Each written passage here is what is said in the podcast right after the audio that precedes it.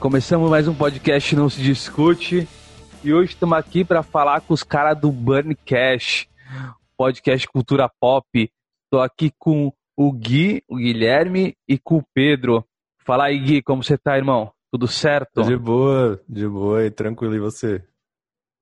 Tá tranquilo, mano. Obrigado, primeiramente, por vocês aí. deu, deu uma atropelada.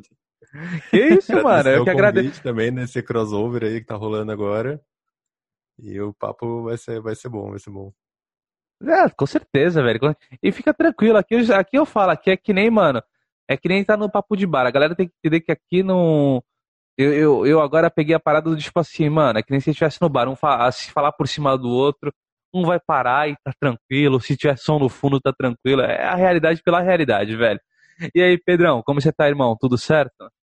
Tô tranquilo, tô tranquilo, muito feliz de vir aqui no Não Se Discute. Eu adoro participar de podcast. É que, é que às vezes a gente, né, que faz podcast, a gente fica tão preso nos nossos que quando a gente sai é meio que é uma soltura, assim, sabe? A gente realmente fica, ah, como é participar de podcast e não fazer um podcast? Então estou feliz de estar aqui, muito obrigado.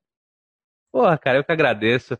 Bom, vamos bater um papo, mas antes eu vou dar um, um toque para vocês que eu dou sempre no final e vocês não, não estão vindo. Se você quiser mandar um e-mail, é, mandar convidado, se quiser dar uma ideia de pauta, pauta não, porque a gente não tem pauta, mas uma ideia de quem falar, uma crítica, um elogio, um xingamento para mim, mano, fica à vontade lá no não se discute podcast@gmail.com e, e velho, tudo que tem de atualização e também se você quiser mandar um ADM para mim no Instagram é arroba não se discute podcast. Beleza? Entra lá, segue nós lá que é importante pra caramba e vai ter muito papo bom aí surgindo agora. Beleza? Então vamos começar esse papo aí. Caras, me digam aí, velho. Podcast Cultura Pop, mano. Eu tava vendo vocês e vocês têm ah, é, uns pockets, né, que vocês fazem, umas paradas tipo 12 minutos, 8 minutos, que é aquela pílulazinha de, de novidade, uma notícia, uma informação e tal e tem a parte que vocês fazem com convidado, né? E, mano, como é que foi é, é, essa ideia de falar de cultura pop? Qual é a. É, vocês vêm de qual histórico, mano? O que, vocês gostavam de ver quando moleque? Era HQ? Era mais filme? E por que esse modelo de notícias e de trocar ideia com a galera? Essa daí eu vou deixar com o Guilherme para ele abrir, porque eu entrei. A gente tá junto, né? Eu e o Guilherme a gente começou junto o, o Burning Cash. Mas eu tava dando aula na época de inglês, eu tava em outra vibe, assim, sabe? Não tinha nada, nunca tinha nenhum contato com podcast, até então eu só ouvia. E ouvia ainda assim só o Nerdcast, tá ligado? Eu era bem. O basicão, né? Basicão. É, é, não, é.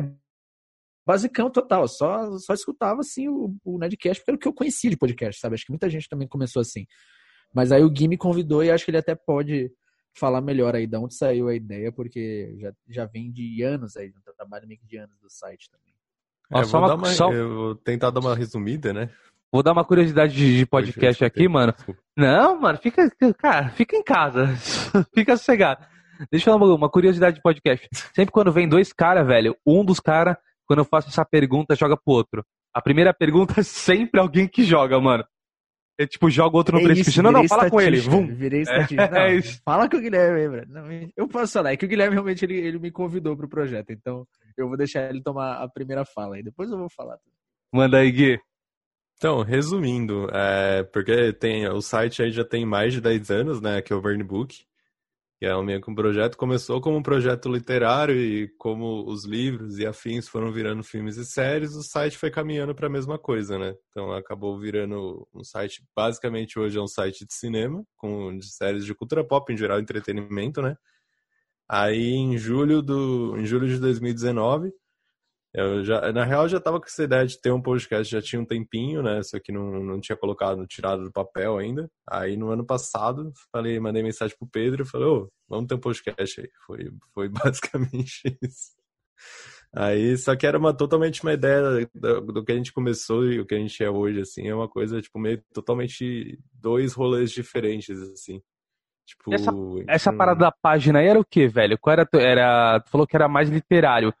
Mas era mais isso, focado isso. em qual pegar, tipo, resu é, é, Não, resumo resenha, de livro. Mas isso em, sei lá, em 2000, como já tem 10 anos, essa parada aí de, de livro foi até 2013, eu acho, alguma coisa assim. De 2013 já faz, aí já tem uns bons 7 anos aí, virou um site de entretenimento em geral, né? Que aí puxa muito, mas sei lá, literatura hoje se tem 10% do conteúdo do, do site atual de literatura é muito. Cara, e, e literatura perdeu relevância pra caralho, infelizmente, né? Perdeu relevância pra caraca. Tu vê um monte de, de livraria fechando, velho. Tinha umas livrarias. Eu sou de Santos, mas quando eu ia pra São Paulo, é, tinha umas livrarias que eu passava que era de lei, velho. Passar lá.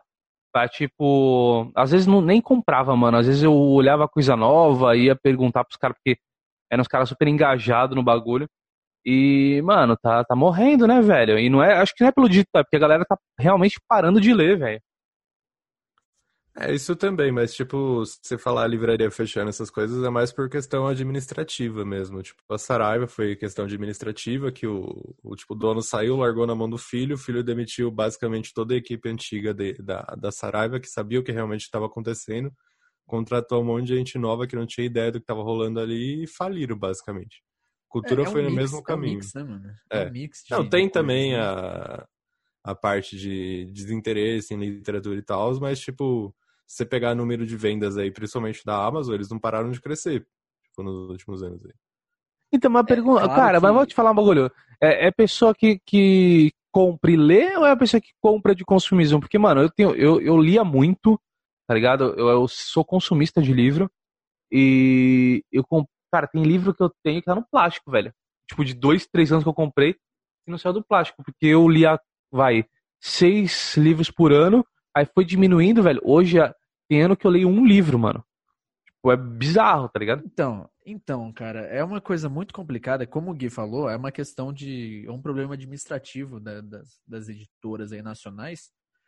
Mas também existe esse, esse reflexo da, do, do avanço moderno que a gente vem enfrentando, né? Querendo ou não, as redes sociais cada vez mais estão nos dominando.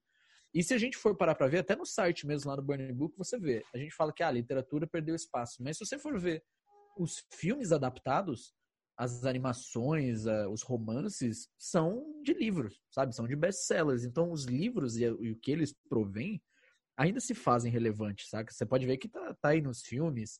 Netflix teve aí agora o, o Diabo de, de Cada Dia, que, que vem de um, de, um, de, um, de um romance, né? Teve. Enfim, tem N filmes, inclusive a própria Marvel vem das, vem das ada- adaptações de quadrinhos. Então você vê que os livros e essa mídia ainda são influentes, sabe? Mas eles estão meio que, como você falou, eles estão sendo deixados um pouco para trás. E o lance da Amazon é bizarro e ninguém para para pensar nisso. Eu também, eu adoro a Amazon, eu compro, então, o serviço é ótimo. Só que o lance da Amazon é o seguinte: o Jeff Bezos, o cara é o cara, um dos caras, ele, se não me engano, é o cara mais rico do mundo. Ele atingiu a marca aí de, não sei, acho que de, de um trilhão, coisa assim. O, o cara é realmente muito rico. Aí vocês podem ver, dar um Google e pesquisar o valor exato, não vou confirmar nada aqui. Então, o que a Amazon faz hoje é que eles podem dar o preço que eles quiserem nos produtos. Então, o livro que a Saraiva vende por 30, a Amazon tem dinheiro de ter prejuízo e ela vende por 19 e ela vende e toma conta do mercado. Saca? Então a gente se passa por esse problema aí, que querendo ou não, os preços da Amazon são muito convidativos e a gente acaba comprando porque a gente também, né, a gente né, não, não pode ser responsabilizado por essa crise editorial. A gente às vezes só quer realmente ter o nosso dinheiro suado, valorizado, né? E a Amazon acaba vendendo mais barato e acaba acontecendo isso. Então, como você falou, é muito doido, né? A gente vê uma crise no editorial né, brasileiro e ao mesmo tempo a gente vê a Amazon voando baixo aí e os caras daqui a pouco vão dominar até os nossos correios, tá ligado? Então Ah, é bem com certeza, isso. cara. Isso é, é a progressão mais básica que pode acontecer, velho. Porque, cara, tá chegando no fluxo que eles estão eles estão fazendo uma linha de ligação entre streaming, é, comércio. E, então, se você tá no streaming, você ganha prioridade no comércio deles. E o e-commerce é muito forte. E, mano, os caras estão tão tomando muito mercado. E vai acontecer, de fato vai acontecer.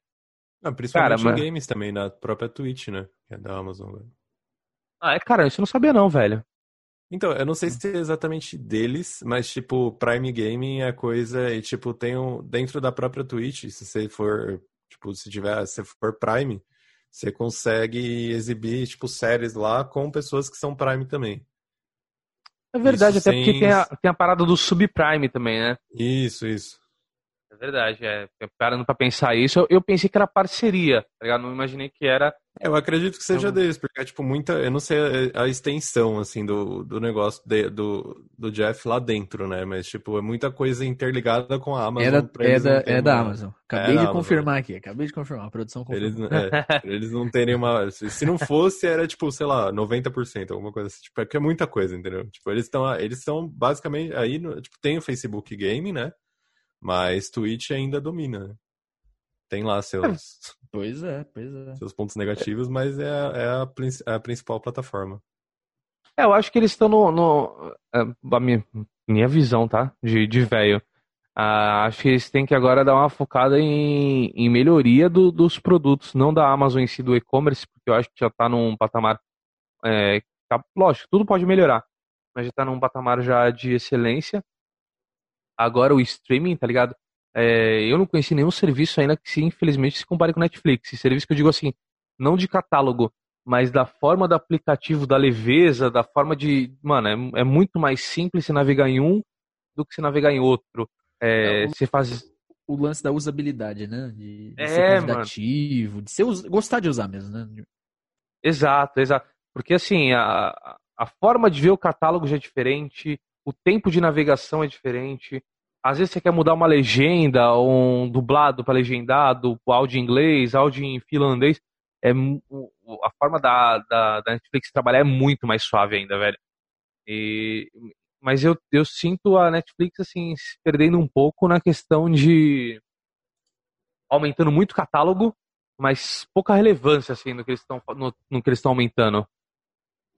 Então, cara, aí entra um lance que tá muito louco, né? Que é, que é essa guerra dos streams, que agora, inclusive a gente tava gravando, né, sobre esse evento que rolou na, agora na quinta-feira. Foi o evento dos investidores da Disney, né? Que eles basicamente fazem um show para os caras que botam um dinheiro na empresa para falar, olha, continue investindo, né? Que vocês vão ter retorno. É basicamente isso. E aí eles abrem para o público e, né, por, por consequência, o mercado todo assiste esse evento. E, cara, é surreal o, o número e a escala de conteúdo que a Disney está produzindo. E essa é a grande diferença que a Netflix tem, tanto para a Amazon quanto para a Disney. A Netflix não é detentora de propriedades intelectuais, saca? Até é, né, dos os originais que surgem, e eles estão se esforçando muito para isso. Dá para ver uma mudança. Só que a Disney, cara, naturalmente, pelo histórico da empresa já trabalhar com isso desde sempre, eles têm todos os personagens. E agora com a fusão da Fox, eles têm um mundo de coisa para criar. E a Netflix, eles têm que criar originais, né? Então eles estão apostando em chamar diretores conceituados, né, do cinema. Tem filme concorrendo ao Oscar todo ano agora. Mas é muito louca essa guerra, velho. E a Netflix, querendo ou não, ela meio que sai por baixo, assim. Porém, ela ainda resiste porque, como você falou, tem todas as da experiência, né? Que eles são os melhores ainda hoje, querendo ou não. É, velho, são é, um, play muito, um player muito forte no mercado, né? Não tem como comparar mesmo. Você pega aí, eu, eu assinei Disney Plus, tipo, é bom, mas não, não chega, sabe? Eu tenho o Amazon Prime também, também não, não Cara, chega. De todas que eu tive acesso até hoje, a Netflix, apesar dos muito pesares, continua sendo o melhor, focando em usabilidade, né? Ô Gui, vou te falar até uma coisa, cara. Você falou de assinatura. Eu, eu tava ansiosaço pra assinar a Disney. Aí eu ia assinar o plano anual já, direto. Tipo, falei, meu, vou pegar o anual que tem um desconto. Aí minha esposa que falou, meu, pega o. Faz os sete dias de teste primeiro, não sei o blá blá. Saber, vai, vou ouvir a mulher, que senão depois eu me ferro. Aí eu ouvi, peguei os sete dias, moleque. Depois de sete dias eu cancelei, velho. Porque assim, é que nem eu falo, eu, eu tô com 31, mas eu sou velho de cabeça mesmo, tá ligado? E, mano, o que eu queria ver no, no, no, no Disney Plus era os desenhos que eu via na época de moleque, tá ligado? Eu queria ver os catálogos de, tipo, desenho mesmo, assim, de aqueles desenhos de 15 minutos, 5 minutos, 20 minutos, os desenhos que passavam na televisão. E, mano, eles não, não liberaram o catálogo. Eu acho que isso pode, pode vir a acontecer. Só que eu imaginava que eles iam vir bem mais forte, é, ainda mais com isso que fez o nome deles, tá ligado? E eu me decepcionei bastante, cara. Eu não sei se no futuro eu vou assinar, mas hoje eu não tenho pretensão nenhuma de assinar a Disney. E além de tudo, é, eu gostei daquela parte que eles fizeram a divisão de Pixar, Disney, Star Wars, tudo eu achei interessante. Só que mesmo assim a navegação, velho, é aquilo que você falou mesmo, Gui. A experiência que, que a Netflix tem, mano, ninguém atingiu ainda. É, eu fiz a burrada que você tava falando de, de Você ah, pegou tava anual. nessa, né? Eu peguei o anual, porque tinha aquela promoção lá do Mercado Pago de X meses grátis, né? Eu, é, eu tava na eu- mesma. É, eu era nível 6 antes, mas aí, graças a Deus, eu parei de gastar. Aí eu, fui, eu caí pra nível 4. Você cai de nível se você não gasta, né?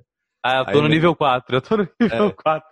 Aí eu peguei 4 meses. Era pra pegar 6, né? Aí eu parei de gastar, fui pro 4, aí eu peguei os 4 meses grátis lá, ficou mais barato que a pré-venda e ainda, em vez de ser numa tacada só, eles, tipo, meio que é mensal, sabe, o pagamento. É, Aí, então, mas eu- eu basicamente tô assistindo o quê? Star Wars, tipo, The Mandalorian e Clone Wars. Mas de resto ali, tipo, um ou outro filme original que sai assim durante, sei lá, acho que uns dois aí nesse, nesse tempo que eu já tô assinando. Mas de resto não. pra- Não, e você vê, e você vê, né? O cara malha Disney constantemente e lá vai ele assinar o anual da Disney. É, o rato, né? O Guilherme rato tem que pagar os tributos, é o que eu falo. Você tem É, que, é. quando você faz o pacto É o- com o rato, pagar os tributos mensal ali. É o famoso hater, né? Que vai lá, te critica pra caralho, aí te encontra no shopping, te encontra em algum lugar e fala, pô, mano, tira uma foto comigo. É o, é o Gui assinando a Não, pior Disney. que, pior que não, eu malho a Disney, mas tipo, eu tenho meus tributos há uns bons anos aí. Não tem... É, Não, cara, ele, mas- ele- ele só tem Disney. esses relapsos morais aí de vez em quando, mas o Guilherme ele, ele é convicto quanto às críticas à Disney. Cara, mas vocês que são muito mais conhecedores, aliás, até porque vocês têm o podcast é sobre cultura pop, fala sobre isso e tudo. E você estava me falando antes de a gente começar a gravar que você estava gravando um material bruto agora sobre a Disney. Por, bom, você que quer saber o que tava falando, vai lá ouvir o podcast dos caras. Tá? É Bunny Cash, vai procurar. Mas, cara, vocês que estão entrosados nas, nas notícias e tudo, Pera, como é que foi? Vocês sabem como tá sendo a aceitação da Disney Plus no Brasil e, e essa parada de catálogo? Eu vi muita gente criticando o catálogo, tá? Que nem eu. Mas vocês sabem se, se vai abrir catálogo ou não vai? Se tem alguma a, a posição da Disney quanto a isso? Teve muita desinscrição. Então, com relação à desinscrição, eu não vi nenhum, assim, relatório. Até porque, até porque, obviamente, eles não vão compartilhar esse tipo de notícia, né? Esse tipo de notícia a gente não vê. A gente só vê as notícias que eles atingiram a 80, 80 milhões de assinantes. Então, muita gente, de fato, eu vi muitas críticas, assim como você falou de, de reclamação a catálogo, mas acredito que essa questão do catálogo é compreensível porque o streaming está começando, sabe? E inclusive ele demorou para sair aqui no Brasil por conta de todas as da legalidade da coisa mesmo, né? Uma das coisas que travou o lançamento do Disney Plus aqui foi o fato do governo aprovar a fusão da Disney, aprovar no caso a fusão da Disney Brasil, né, com a Fox. Foi, das, foi um dos entraves aí que impossibilitou o Disney Plus de, de chegar mais cedo no Brasil. Então, acredito que o streaming está começando, sabe? Então, eles vão. Provavelmente essas animações mais antigas que você quer ver, sabe? E que muita gente sentiu falta, com certeza vai ser inserido. Mas com relação à aceitação, cara, é muito grande e é muito forte. O Brasil para Disney, para Marvel, para Star Wars é muito forte, é um público muito forte. Tanto que a gente vê o crescimento da, da CCXP, por exemplo, né, em questão de relevância dos eventos aqui, de grupos aqui, de sites daqui que se destacam e tudo mais. Então, o público brasileiro é muito forte para eles. E querendo ou não, é um público que assinou com força. Eu não vi, eu vi muita gente assinando aqui o Disney Plus. Eu não achei que fosse flopar, para ser bem sincero, porque é Disney. Então, da- do que eu pude ver, pelo menos, eu acho que tá, tá- tá sendo um bom sucesso aqui, principalmente com a- ainda mais com as séries que eles vão que eles vão que eles anunciaram, né, que vai sair. Se o, se o, se, se o serviço já tá tão bem frequentado assim, né? E com tanta gente devota ele com pouca coisa lançada, imagina quando sair esses 100 títulos que eles estão prometendo por ano. Eles estão prometendo 100 títulos todo ano. Então, doideira. É muita coisa, cara. Assim, é muita coisa, é muito conteúdo, mas eu posso te falar, cara, é que, eu, que eu falei, né? Eu sou o velhaco do, do, do rolê. Então, assim, mano, eu tô muito, muito cagando, velho, pra, pra, pro recente. Não que, tipo assim, eu não queira assistir. Lógico que eu vou assistir. Né? Só que eu tô muito mais pelo antigo, pela nostalgia da Disney, do que pelo novo. E, mano, vou te falar a real. Eu não sei vocês, velho. Mas eu dei uma bela cansada de super-herói assim, mano. A gente passou por uns anos aí que, velho, os caras entocharam super-herói, tá ligado? De tudo quanto foi. Tinha que engolir cinema. Tinha a época do, do ano que só tava passando um filme de herói, velho. Não tinha opção. Tá ligado? E não que seja ruim, acho que demorou muito para acontecer, mas os caras viram, viram, tanto dinheiro que fala, caralho, vamos lançar herói pra caralho. E, mano, eu achei que assim, já tinha que dar uma, uma maneirada, sabe? Tem, outro, tem outros títulos que eles podem pegar, tem outras paradas que pode acontecer. Eles têm nomes muito fortes, principalmente a Disney. Tem coisa muito forte de que, que, na minha opinião, tá? Na minha opinião, como um merda, eles estão ferrando todos os clássicos deles com as live, com a, os live actions. Estão ficando, velho, Rei Leão, eu em particular não gostei. Mulan não tive nem coragem de assistir, velho. Pra ser bem sincero. Sacou?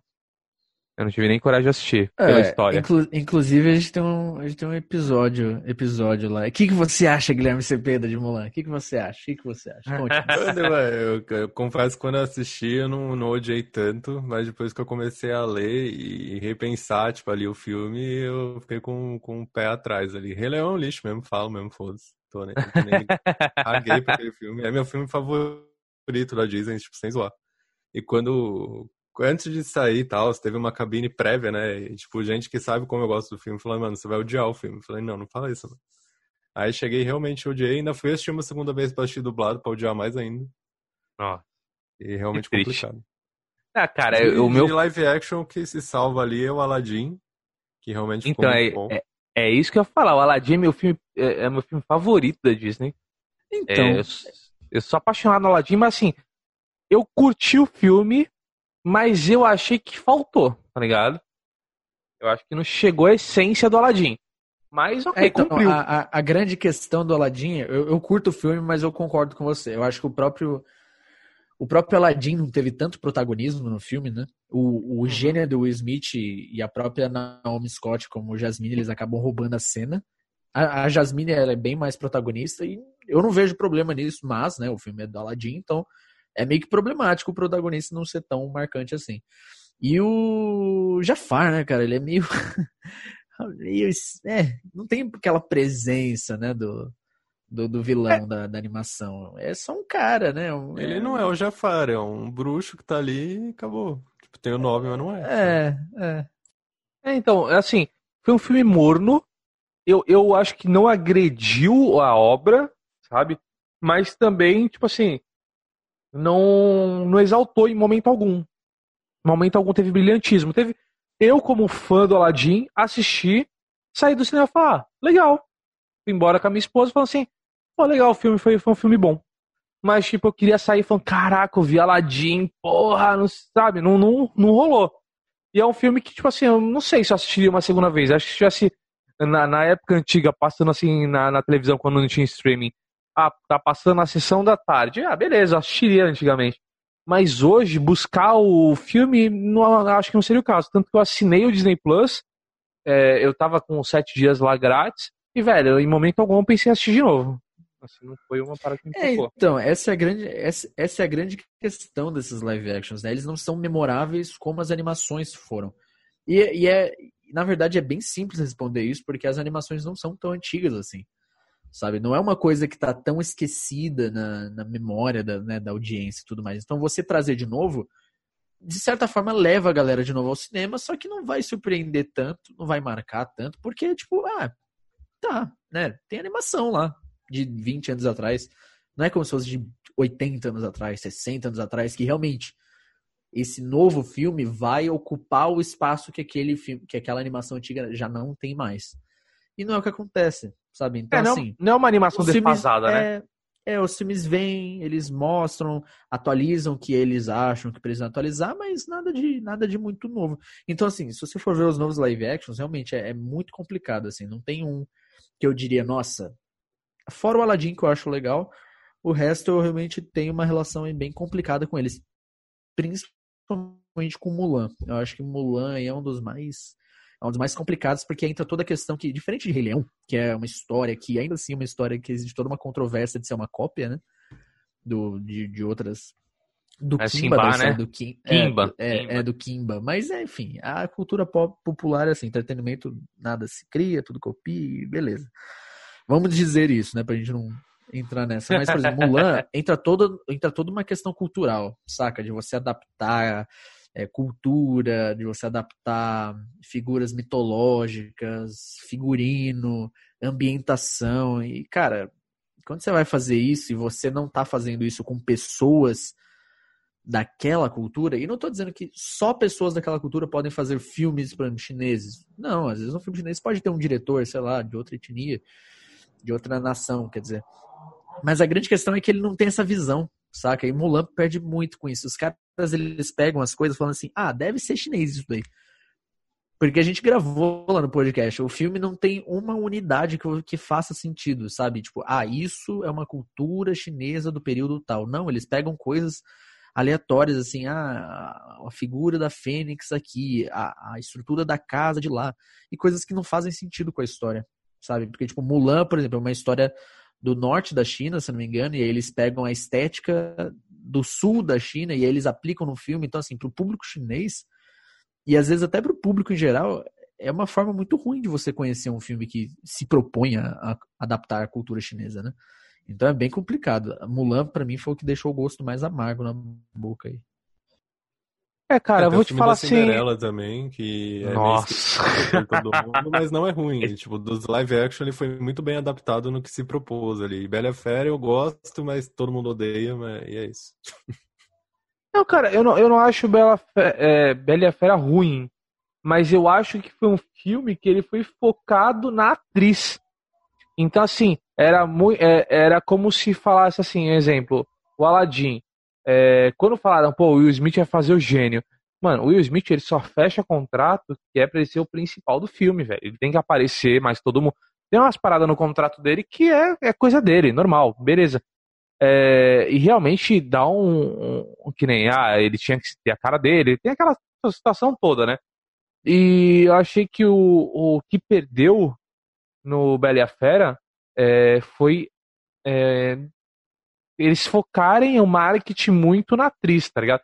Porque tinha feito Harry Potter e tudo, ela era uma atriz forte naquele momento, então assim, acho que foi muito focado nela. Porque eu achei que os caras que, que interpretavam o Gastão e o outro, o, o fiel escudeiro do Gastão, principalmente o fiel escudeiro do Gastão, eu achei foda demais, velho. Achei os caras, tipo, compraram papel, é, era muito caricato, assim, e eu gostei, mas eu acho que fal- teve muito protagonista, muito, muito foco numa coisa ali que não era tão necessária. Mas é minha interpretação também do filme. Não achei um filme ruim, cara, achei um filme bom. É, inclusive, o Gaston aí vai ter uma série no Disney Plus. Ah, é? Não sabia não, velho. Ou com É, aqueles atores? Vai ter Ele um vai- prequel. Ele vai, É. ter um- ele vai ter uma série aí, se passando antes dos acontecimentos do filme. Pra quê? Não sei. Mas vai ter porque o Disney Plus precisa de material aí. E Mas eu são vendo que os falta dois só- minutos, é isso mesmo? Não, não. Oi? Fica tranquilo, fica tranquilo. Ah, tá. Caraca, só vou já dar tava- Caraca, velho. Nossa. A gente passou a conversa falando da Disney. Não! Morte ao rato. Então, cara, mas é, é- é meio preocupante, tá ligado? Assim, é, o Mulan, que eu falei pra vocês, eu não assisti, não sei qual é a, a da parada, mas eu vi que o filme tava muito bem gravado.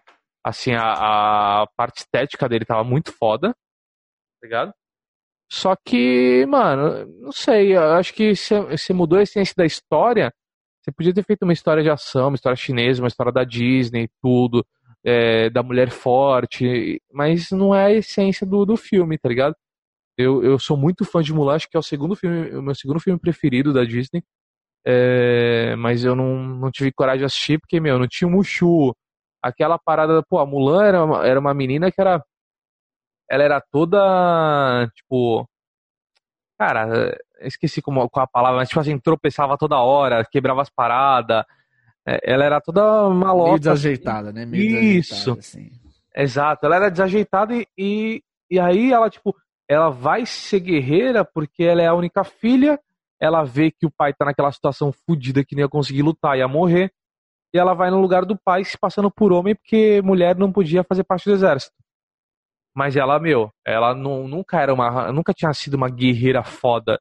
Ela nos treinamentos faz um monte de merda e tudo. E aí ela vai pegando a essência dela, vai pegando a força dela e vai vendo que, tipo assim, não, ela pode ser forte como mulher. Do jeito que ela é. Ela não precisa ser como um homem para ser forte. E nesse filme, pelo que eu vi, ela já é uma mulher forte desde o início, né? É, gente... Não, ela já é uma criança. Então, a grande questão é, é uma é uma crítica que ela é feita por diversas pessoas, inclusive até por, por, por, por, figuras femininas aí que representam, tem blogs, né, fazem textos sobre representação feminina e tudo mais, que é uma questão da Disney mesmo, da forma dela representar essas, essas mulheres empoderadas, não como é, pessoas que crescem dentro das suas próprias narrativas, mas como se fossem pessoas escolhidas, sabe? Tipo, é, é aquele estereótipo da mulher escolhida, que ela é já, ela já nasceu a escolhida pelo universo para ser guerreira.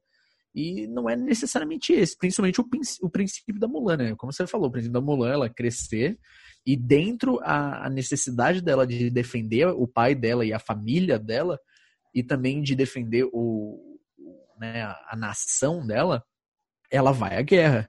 E na guerra ela se descobre guerreira, né? Ela treina e ela acaba virando até na lenda original da Rua Mulan, ela vira general, enfim, a, a história vai muito para frente do que a gente conhece pela Disney. E aí no filme é. eles simplesmente transformaram ela numa heroína assim que tem um poder que eles falam que é o Ti, né? Que na cultura chinesa também não tem nada a ver com no, como se fosse a força, né, do, do Star Wars. Eles falam que a quantidade de Ti define o quão poderoso você é, a forma como você canaliza essa quantidade que você possui. E aí, desde criança, a gente vê que ela já é, nossa, super mega habilidosa e o conceito da Mulan não, não era exatamente esse. Então, por isso que o filme, acredito aí, não, não agradou aí nem a galera que curte animação e nem o público chinês que queria ver uma parada mais, né, chinesa de fato. Então, é bem complicado é, e, isso. E a Mulan já era uma mulher, tipo, já, ela já era meio feminista, né? Porque ela tinha aquela parada do meu, eu não quero, eu não, eu não quero ser uma dama lá da sociedade uma gueixa, ela não queria casar. Ela, tipo, tinha que cumprir aquelas coisas da cultura por ser da cultura, mas ela já era contra aquela parada. Então, tipo, já era uma mulher forte ali, tá ligado? E, bom, fazer o quê?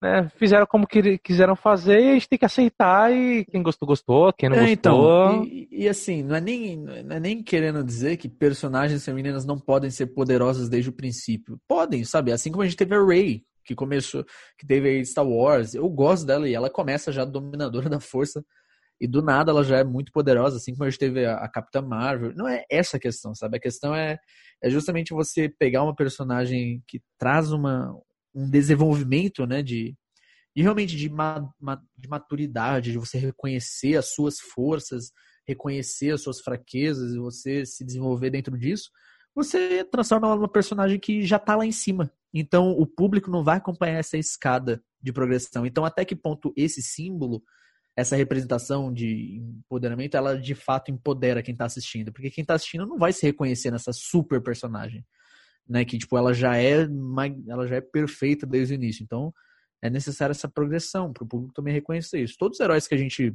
conviveu, querendo ou não, eles começaram assim, eles começaram meio perrapados e foram subindo, né? Até atingir o nível máximo e não partiu desde o princípio como os caras perfeitos e tudo mais. Então é, é mais ou menos por aí. Cara, é... bom, mas bom, cara, é, foi a interpretação deles, eu não acho que foi a melhor. Eu acho que o público também não achou. Mas, voltando ao, ao Burncast, que a gente já tá. A gente basicamente está fazendo um Burncast aqui, né? Falando sobre cultura pop.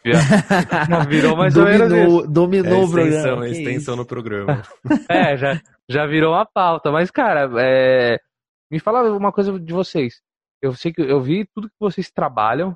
Eu quero colocar vocês numa saia justa agora, que eu, eu quero ferrar o convidado. Coloque, Mas o que, que, o que vocês não gostam, cada um de vocês, que vocês não gostam na cultura pop, mas tem que consumir para tipo avaliar, para mandar mensagem, para passar notícia? Qual é a parte da cultura pop que vocês não curtem? Rapaz! já chama xaropinha, já.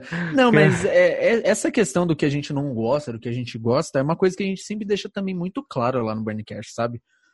Eu acho que isso, inclusive, é um dos caminhos mais difíceis hoje para você seguir sabe, dentro da, dentro de mídia social, de rede social, de blog, de site, que é questão de coerência, saca? Que é você realmente, se você defende uma parada, você vai com essa parada até o ponto que outra, outros fatores mudem essa sua concepção, sabe? Você defenda o que você acredita até o fim, não só defenda a ideia de quem paga mais, tá ligado? E é uma coisa que a gente vê aí. Muita gente às vezes tá criticando um negócio um dia e no outro dia tá com uma publi, tá ligado? Uma publi paga aí de, de uma empresa que ela tava criticando no outro dia. E acontece, cara, mas no, no Burn a gente sempre deixa claro o que a gente gosta, o que a gente não gosta. E a gente fala das notícias porque é o que a gente precisa fazer. E é o que o público consome também. Então, assim, eu não concordo com a forma como a Amazon Prime domina o mercado eu, eu vejo, eu, Pedro, vejo com uma coisa até predatória, tipo, é, é, é praticamente cyberpunk o negócio, tá ligado? A gente tá caminhando para isso, com a Disney, com a Amazon, cada vez mais crescendo e dominando tudo. Mas, em contrapartida, eles produzem material que a gente comenta, que a gente analisa, que o público consome. Então a gente precisa comentar isso também, saca? Mas a gente não, não fica nessa linha de deixar de falar. Então eu nunca tive muito problema com isso. Acho que o Gui também não, mas, é, mas aí é, ele, ele de, que fale por ele. É, questão de gosto, assim, eu acho que é muito pessoal também. Tipo, você pode gostar de uma coisa e outra pessoa odiar, e, tipo, não é por motivos que você não gosta do negócio que o negócio é ruim, sabe? Tipo. Ah, não, é de forma alguma. É que nem é. eu, cara, eu gosto de todo mundo nerd, assim. Só que eu não consigo, eu não consigo ler HQ, velho. Não é meu, eu não consigo seguir, eu tento, já tentei várias vezes. Teve uma que foi indicação até do Fernando Caruso, que ele, me, que ele indicou, que eu, eu mandei mensagem para ele, ele indicou no modelo que ele achava que eu curtia. E realmente eu gostei, só que assim, mano, não consigo qual dar segmento. Qual que era HQ? Qual que era HQ? Cara, eu tô com. Calma aí que eu, eu pego. Eu pego agora já pra te passar o nome. Calma aí. Vai falando. Fala aí, Gui. Enquanto estou te ouvindo, vai falando que, que sim, tu não Sim, curte. não, tipo, dando, dando exemplos práticos aí de coisas que a gente teria que falar e eu, eu não faz parte do meu, meu gosto pessoal, assim, tipo, vai, pegando dois últimos lançamentos aí que o Pedro gosta. Uh, o Tenet, pode crer. temos Tenet, Tenet, temos o Irlandês, que era um filme de três horas, que eu falei, mano, nem fudendo que eu vou assistir isso aqui. Tem também. O que, que teve lá? Teve o Poço, que eu, eu sei que é um filme bom, mas, tipo, sabe quando tanto falam do filme, tipo, você pega. Tipo, tanto um pega ranço. tanto do negócio pega ranço, é basicamente. E não assisti, tipo, não pretendo assistir. O último mais, mais recente foi Tenet. Achei Metade agressivo, do... gostaria de é. dizer. Metade e vocês, e, deles, que filme, eu não assisti, vocês não curtiram? Né? O que? Tenet? Isso. Não vi o hype que estavam falando tudo esse filme, não. Não, eu curti, eu, eu curti. É. eu gostei, eu gostei. O Guilherme não gostou, não. É que, é, é, então, mas aí entra um lance também. Como o Gui falou, não é porque você não gosta de uma coisa que a parada necessariamente ela é ruim. Uma coisa, ah, isso eu acho, esse, essa ponta de papo eu já acho perfeita, porque entra num lance que a gente também defende bastante lá no Burn, e isso a gente defende no site, quando a gente faz análise e tudo mais. Às vezes a, é, a gente a mídia em si de análise, crítica, entre aspas, né? Porque realmente tem poucas pessoas fazendo crítica, crítica de fato no Brasil, o resto é, é só análise e resenha de filme, que é tipo um resumo do filme. Quando a gente pega para pensar nisso, a gente cresceu num modelo que a gente tem que quantificar a qualidade do filme, tá ligado? Ah, o, filme é 0 a 5, e ah, eu acho filme 4, sabe? E aí a gente toma isso como uma verdade. E não necessariamente isso é uma verdade, sabe? Ainda mais quando a gente analisa filme. Porque, por exemplo, às vezes o cara odeia Velozes Furiosos, ele acha o esgoto do cinema. Mas uma pessoa gosta de Velozes Furiosos porque acha a ação legal. E para ela o filme é legal. Então, assim, será que o filme é tão ruim assim? Então é muito particular isso e nós no Burn a gente tenta trazer esse, esse lado, né? De, tipo, cada um tem a sua visão do, do, do filme e tudo mais. E é uma coisa que, querendo ou não, também é, um, é uma ideia difícil de emplacar, porque querendo ou não, a gente tá sempre caminhando para mais esse 880. Ou o bagulho é bom ou o bagulho é horrível, sabe? Então é, é bem é bem duro levar esse, esse lado de conversa para esse lado mais razoável, sabe? De tentar entender cada um e tudo mais. Isso não é, é uma parada cara... muito convidativa hoje em dia. É, eu acho que assim, velho, a galera tem que entender, e eu acho que esses são os melhores é, caches, entre, que assim, eu vou ser bem sério, hoje eu, eu, eu ando, eu faço exercício, eu corro, eu tô fora de casa ouvindo podcast, velho. Eu, eu raramente escuto música atualmente. Eu tô muito focado em vários podcasts, então vou ouvindo e vou ouvindo coisa nova. E, mano, eu gosto quando tem gente assim que tá, tipo, não o cara que tá hateando, mas o cara que tá falando assim, exemplo, que nem eu. Cara, eu sei que HQ é bom. Eu, eu entendo isso. Só que eu não consigo ler. Ponto. É, eu, eu entendo que Velozes e Furiosos é um filme. Como eu posso falar? Cara, não é um filme verdadeiro, tá ligado? Que hoje em dia a gente dá muito valor para filme que, tipo assim, ah, olha, o cara puxou um helicóptero com o braço. Lógico que isso não tem como acontecer, sabe? Eh, pode ser o The Rock, pode ser quem for, não vai conseguir puxar a porra do helicóptero com o braço. Só que, mano, vou te falar a real, eu curto pra caralho assistir. Eu, é, é o momento que eu desligo a, a minha sanidade e, cara, tô só curtindo, tipo, vendo, comendo uma pipoca e, e, e dando risada, tá ligado? Filme que eu, Não, que eu vejo pra dar risada. Cara. Total, então, total. Assim, e, sabe, e sabe qual é a questão? Que você, isso que você tá falando é basicamente essa ideia. O pessoal acha que o cinema que nos diverte não é cinema, não é arte, tá ligado? O pessoal acha que arte é o irlandês, é o poderoso chefão, o filme, o, o drama, né? O, o, o, suspense. E na real, tudo é arte, cara. John Wick é um dos maiores sucessos dos últimos tempos e é aclamado pela crítica, porque ele faz uma ação muito bem feita. Não é porque o filme é inteligente e tudo mais, não, é porque o filme faz uma ação bem feita. E é por isso que ele é genial, tá ligado? É por isso que ele é um sucesso. Então a galera desconsidera isso. Tipo, eu concordo com você. Velozes Furiosos é arte, sim. Concordo contigo. É lógico. Eu acho que assim, cara, é... exemplo. Cara, tem filmes que eu, eu, eu acho assim. Mano, é, é tipo de filme que eu não, gosto, não gosto de ver, não consigo ver.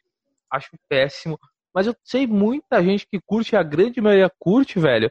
E tipo, eu não vou falar que o filme é uma merda, ou que aquilo não devia existir, porque, velho, tem o público certo para aquilo. Tipo assim, eu, eu não consigo assistir um American Pie, velho. Não é o tipo de comédia que eu curto.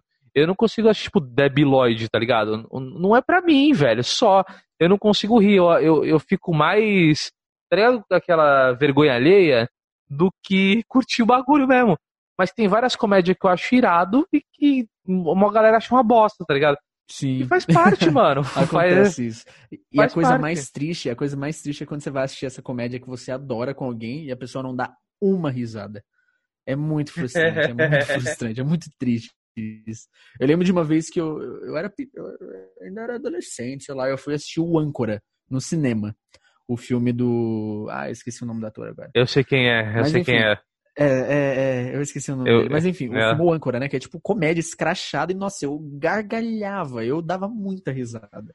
E aí eu levei minha tia e meu tio falando, não, bora assistir, né? Que saiu o Âncora 2 no cinema. Eu falei, não, vamos assistir, confia em mim. Os caras vazaram no cinema, me largaram lá. Eles foram assistir outro filme. A gente tava passando Robocop do, do Padilha. Eles me largaram lá assistindo o Anchor porque eles acharam horrível. Aí eu fiquei lá assistindo e, tipo. Acontece, né? A frustração aí. Acontece. É, então, mas é isso, cara. As pessoas têm que entender que cada um tem seu tipo de comédia, de humor, de ação, de arte para gostar. Aliás, o nome do ator é Will Ferrell. Will Ferrell. Eu fui buscar aqui também pra, só pra a gente deixa a informação. Isso, Will Ferrell, esqueci. Will Ferrell. Ó, mas só pra o Gui que perguntou do, da HQ, eu peguei aqui. O nome da HQ é A Herança de Becker. É, é feito pelo Magno Costa e o Marcelo Costa. É muito foda, velho. É uma história, tipo. Massa. É, é, é, é, meio que um suspense meio policial, você não sabe o que tá acontecendo. Mas são três, três irmãos da família e tem um cara que tá saindo da cadeia e tá indo buscar eles. E a gente não entende por que no começo e vai entendendo. Só que assim, a, eu acabei o primeiro, é um livrão, não é aquelas HQ tipo Turma da Mônica. Tipo, um velho. Deve ter 30 por, por, por 15 aqui, tá ligado? 30 por 20, não sei. É um livrão de. Só que isso, eu, eu comprei só o primeiro volume, não, não dei continuidade. Eu, e pior que eu gostei, tá ligado? Da história. Só que assim, é, não gostei bastante pra. Não é que eu não gostei bastante. É que eu gostei pra caraco. Só que eu não sei, eu não consigo dar continuidade em HQ, tá ligado? É coisa minha. sim, sim. É questão da mídia, né, cara? É igual gente que às vezes não curte animação, ou gente que não curte musical, ou gente que não curte, é, sei lá, que não curte jogar videogame. Eu acho que cada um tem uma proximidade com mídia, né? E é muito doido isso também porque eu, por exemplo, eu fui um cara que sempre li quadrinhos. Eu cresci lendo quadrinhos. E, tipo assim, quadrinhos por muito tempo, eu já cheguei a ter coleção. Ainda tenho, eu tive coleção de chegar, tipo, a quase 500 exemplares, tá ligado? Caralho. de muitas coisas. E, pois é, porque era um lance que eu me, era devoto mesmo, tá ligado? acompanhava. E com o tempo, mas não estou dizendo aqui que quem acompanha quadrinhos é imaturo, até porque a gente tem quadrinhos para todos os públicos, infantil, infantil, juvenil, adulto. Mas a linha que eu acompanhava era a linha de heróis. Era o que eu era ficcionado. E conforme eu fui mudando às vezes minha visão, conforme, até com a própria indústria de quadrinhos, né? E, e como é tão tudo é sempre muito cíclico, né? Sempre começa tudo de novo outra vez e, e vai repetindo as ideias. E aí eu fui largando mão e hoje eu não leio quadrinhos como eu li antigamente, sabe? Antigamente eu comprava, sei lá, 16 quadrinhos por mês e lia todos, engolia. Hoje, esse ano, acho que eu li um. Se foi muito, acho que foi um. E assim, também são outros tipos de histórias, então eu acho que é muito questão de, de fase também, né? E esse, por exemplo, o que você falou de quadrinhos, eu também não consigo ler mais não. Marvel, DC, assim, atual, eu não consigo mais acompanhar, porque realmente eles entram, a, a linha editorial depende desse ciclo, né? É um ciclo sem fim que eles vão continuar atualizando os personagens e criando histórias, mas querendo ou não, são grandes repetecos, né? Que a gente já viu aí nos anos. Então é, é uma coisa que eu não, não consigo mais também acompanhar.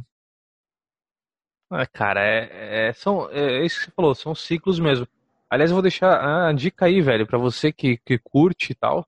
A Herança de Becker, velho. Dá uma, dá uma buscada que é um quadrinho nacional. Mano, a, é inacreditável de bom a ilustração. A história é muito legal, velho. Então dê uma pesquisada aí que vale a pena.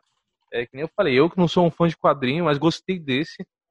Pretendo dar continuidade. Pretendo que, acho que se eu não me engano, são é, tem três livros dele para finalizar, mas vale a pena. Então é do Magno Costa e Marcelo Costa.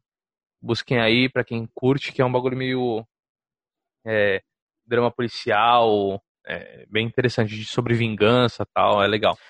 Então é, então, é bacana isso, porque muita gente acha que quadrinho é só Turma da Mônica, Batman e Homem-Aranha, né? Na verdade, quadrinho é uma mídia, tal qual livros, tal qual filmes, e tem tudo, né? Tem todos os gêneros possíveis, tem todo tipo de história. E os caras se reinventam, né? Então, realmente, é. fica a dica aí para quem quiser, porque vale a pena você pesquisar aí sobre os quadrinhos. Principalmente os nacionais, tem muita coisa. E para quem é fã de quadrinho mesmo, velho, segue o Caruso, velho. O Fernando Caruso, ele tem a Caverna do Caruso, que é o, o site dele.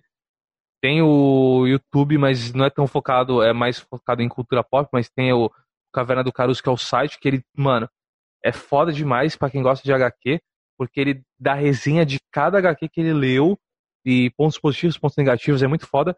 E ele me passou isso aqui, velho, foi por um acaso. Eu, eu trombei ele, ele tava fazendo uma live no Instagram, eu mandei uma mensagem, ele falou assim, cara, me manda um e-mail com o que você gosta. Aí eu mandei o um e-mail, ele me respondeu com seis tipos de HQ que eu podia gostar, velho. Então, cara, muito foda já é famoso, mas é gente boníssima, velho. Então, eu li por causa dele, então ele é, ele procurem é lá. Eu gosto de acompanhar as coisas dele também. E você, senhor Guilherme Cepeda, teve alguma coisa aí, alguma desilusão com, com livro, quadrinho, coisa assim que você não acompanha mais? Olha, deu uma boa parada de ler. Eu acho que bem nessa. de estar tá consumindo muito mais material audiovisual. Tipo, eu parei tipo, do que eu lia antigamente, que era, sei lá, uns dois livros por semana. Agora, se eu leio isso em um livro por mês, é, isso é muito, assim. Deu uma boa Deu uma... largada. Quadrinho, é, quadrinho mesmo, eu não, nunca tive costume de ler. Era mais livro-livro mesmo. Eu recebo muita coisa de editora, claro que num, num ritmo muito menor do que antigamente, hoje em dia. Mas mesmo assim, é, é bem difícil parar para ler realmente alguma coisa. Caraca. É, então, eu também então... Dei, uma, dei uma pausada nisso aí, cara. É meio complicado. Eu queria voltar, tá ligado? Eu gosto muito de ler fantasia. É, então, O Nome do Vento foi um dos últimos livros que eu li, junto com. Qual foi o outro, velho? Ah, não vou lembrar. Não vou lembrar. Também é capa espada, assim, que eu acho legal demais, velho. aproveitando então esse, essa deixa, já, já encaixa aí, Guilherme. Jabá, jabazíssimo. Qual doce? Já, já entra de carrinho. ah, tá falando de livro, pô. Ah, sim. Book. Não, inclusive, é, a partir dessa parte, por mais que eu não esteja lendo, é, no ano passado, aí, no Natal, inclusive, acho que vai completar um ano aí. Bateu um ano que a gente lançou a editora da, do Burn Book, que é a Burn Books, né, inclusive. E de lá para cá a gente lançou vários projetos diferen diferentes, né? Porque todos os nossos projetos eles têm uma parte ali de transmídia. Porque muita, muito da fase datada de livros que a gente estava comentando no começo se vende das editoras que estão no modelos aí de, sei lá, 30, 40 anos e não mudaram nada, sabe? Tipo, eles continuam lançando coisa no mesmo modelo e só que o público não é mais o mesmo, né? Todos, é. a gente lançou aí um livro de Natal, aí depois veio Notificação Preferida, que foi um livro que veio pro, pro meio que pro Dia dos Namorados. É, ele já veio aí com um projeto de podcast, começou com ele, né, com esse livro. Então ele é um livro meio que interativo, ele é cheio de QR Code, ele é todo, todo estruturado para isso, né? Aí teve o livro da Lari, que é a Lari Azevedo, que ela trabalha comigo e também está na editora, no Book e Afins. E deixa eu ver, aí depois na ordem, né? Teve. Ah, teve o livro de Setembro Amarelo, que começou com a premissa disso, que é você não está sozinho. A gente trouxe aí, era, a ideia era trazer oito autores e oito psicólogos para escrever em coautoria os contos, para ter uma um embasamento teo, é, profissional mesmo, só não ser tipo gente escrevendo conto, que eu vi que lançaram inclusive alguns algum mais de um, inclusive livro assim, sem nenhum psicólogo envolvido. A gente não, a gente quis mudar isso, inclusive dos, é, são 11 são 11 psicólogos e, e cinco autores, é, são 11 psicólogos, 5 autores. Era 8 e 8, né? Essa que a gente acabou achando psicólogo que também escreve. então acabou fazendo um misto dos dois aí.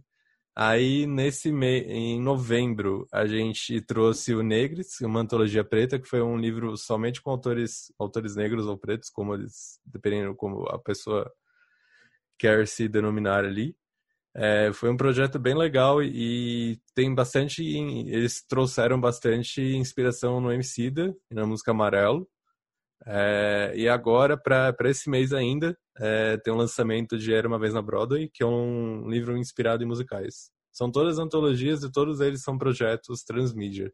Então é sempre o livro e mais alguma coisa. Então é o livro e um podcast, um livro, um site, não, nunca só um livro. Então a gente tem que trazer o máximo de interatividade e parte de, como é que fala? De falar com o público jovem, que é o nosso público mesmo, então a gente traz um diferencial, né? Para não ser só mais um livro de uma editora. Ô, ô Gui, não que esteja errado fazer dessa forma, né? Oi. Não, não, tranquilo. Eu, eu concordo contigo. É, vou te falar uma coisa. Já que eu vou te cobrar mais, porque o Jabá demorou um pouco a mais, eu vou ter que te, vou te cobrar um preço adicional. Fala o nome da editora de novo, porque tu falou tão rápido que eu não peguei. Não sei se a galera pegou. É Burn Books, Burn Books. Burn é o mesmo Books. nome do site, isso. O nome do site é Burn Book, aí tem o Burncast e a editora é Burn Books, de livros. Então, busquem é. lá, vocês curtem livros pra ver. Cara, eu gostei muito da. Eu estava falando dos livros. Eu fiquei tá, bem interessado no livro. na Amazon, na Submarino, Americanas, onde você procurar e tem. Eu fiquei, fiquei interessado no livro Posso estar errado o nome, tá? Posso não ter entendido, mas é Negros o nome? Negres, Negres. É, Negres. Com pronome neutro, isso. Porque eu gostei demais, velho. Porque tu falou do Emicida, eu sou, cara, eu sou fãzaço do Emicida pra caralho. Fui, é, até quando, eu quando eu morei um tempo que eu morei em São Paulo, ele fez um show no Sesc Taquera, eu consegui ir. Foi, foi o único show que eu consegui dele.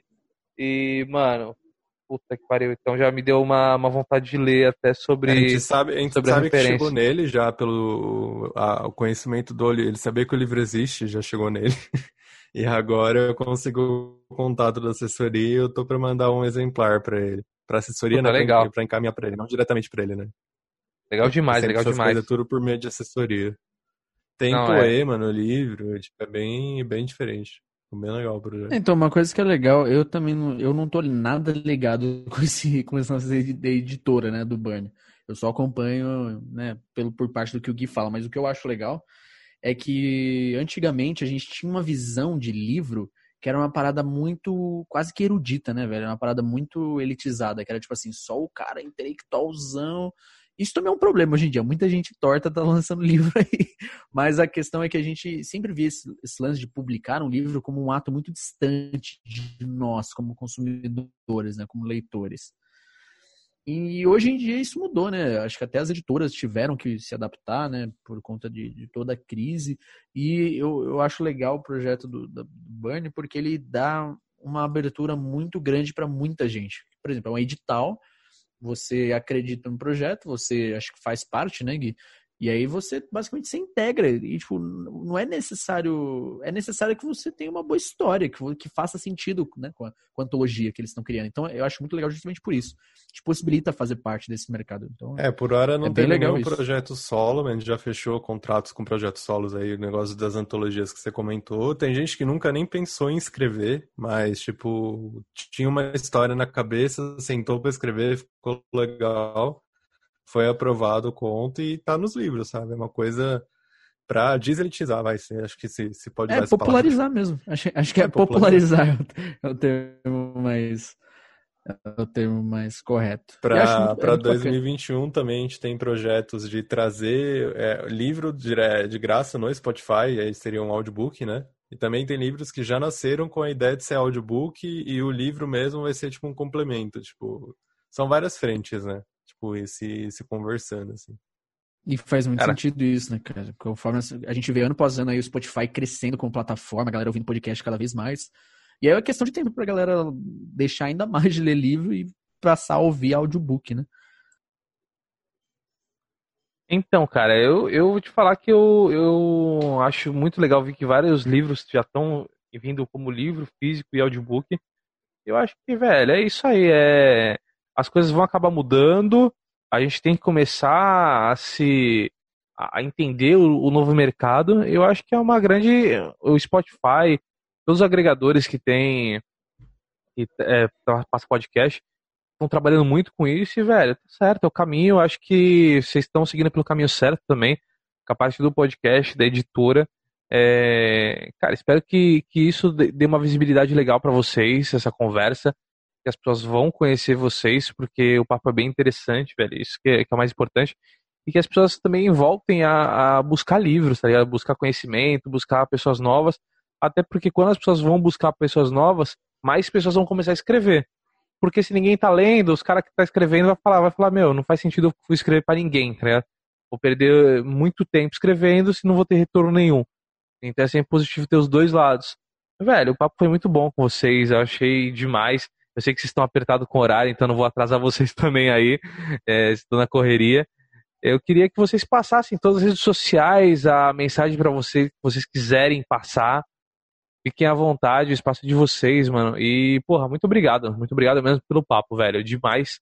E vou, já vou começar a seguir aqui para continuar acompanhando a, os, os podcasts.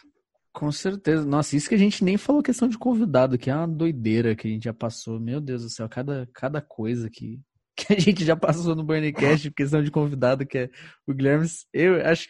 É muito doido, porque a gente fala, a gente conversa com muita gente, as, as pessoas não têm noção, às vezes, do que. É que eu e o Guilherme a gente compartilha esses bastidores, né? A gente vê por trás, a gente vê tudo o que acontece, a gente conversa conversa com assessoria. E, cara, é, é muito loucura. Fazer parte desse mundo de podcast é, é surreal. Tipo assim, em um ano eu tava lá dando aula, tranquilo, conversando com os alunos, né? Passando. E no outro ano, no mesmo ano, eu tava conversando com o criador do Orkut. A gente teve um papo com o criador do Orkut, e, tipo, surreal, foda, tá ligado? Demais, Não, então, demais. E é coisa. E é muito louco, é coisa que você nunca, nunca achou poderia acontecer, sabe? E é coisas que o podcast ele dá essa oportunidade de acontecer. Então, é isso. Caso vocês queiram lá ouvir, é podcast burn, arroba podcast burn no Instagram, no Twitter e no Spotify, Anchor, iTunes e qualquer outra plataforma que você utilizar aí, é só pesquisar, pesquisar por lá, Burncast e procurar, tá certo? É, entrou até na Amazon, você tava falando da Amazon aí. Aí uma, uma coisa que eu esqueci de falar da. Não é nem merchan, mas tipo, é uma coisa muito legal quando vocês todo mundo sabe. Mas se você tiver uma Alexa, você consegue. E tiver um e-book na, na biblioteca da Amazon, você consegue pedir pra Alexa ler o e-book. Então não necessariamente precisa ser, não precisa ser um audiobook. Ô, louco, ela, ela lê o livro também? Lê o livro também. Só que ela não lê, tipo, o Google Tradutor, assim, meio. Não, tem uma, tem uma, tem uma, tem uma, como é que é? Tem uma, tem um nome lá. Ela lê, é, tem um, tem um nome técnico certo, mas Entendi. ela lê, tipo, de forma ok, assim, sabe? Ela lê bonitinho. Ah, tá. Porque Isso. imagina você ter um livro lido pelo Google Tradutor, que tristeza. Não, não é tão. É meio robotizado, não é tão humano, né? Porque obviamente não é uma pessoa falando ali, mas, tipo, entrega bem, assim. Justo, justo. Fica a informação aí. então. E que é só testar, pede pra, pra Alexa ler um. Se quem tiver Alexa, obviamente, né? Pede pra ler o último livro da sua biblioteca ou algo do tipo. E sobre as redes do, do, do Burncast, é podcast Burn, né? Em todas as redes que você procurar. É, se quiser conversar uma coisa mais, minhas redes também são todas Gui Cepeda. É, G-U-I-C-E-P-D-A, porque sempre erram Cepeda, então eu já tô acostumado. E... e é isso, acompanha a gente, agra- agradecer bastante pelo convite aqui do, pelo nosso discute. A gente acabou discutindo bastante coisa, que acho que é inclusive o, o mote do programa, foi bem É legal. isso, é isso, é isso mesmo. A intenção E é ser é realmente o contrário, entendeu? Sim, sim. Cara, mas muito obrigado de novo aí vocês, pelo tempo, por tudo. É, Estou na correria aí. Bom, já tá passando todos os canais aí pra galera. Então, qualquer coisa sigam lá, dá um salve pra gente também. E, mano, boa sorte aí. E a ideia da Alexa eu não sabia não. Assim que eu tô pra pegar uma, quando eu pegar já vou fazer esse teste aí, mano. Agora ficou na minha cabeça. Mas valeu, meu irmão. Muito obrigado pra vocês dois. Valeu por você que ficou ouvindo até agora. Muito obrigado e tchau!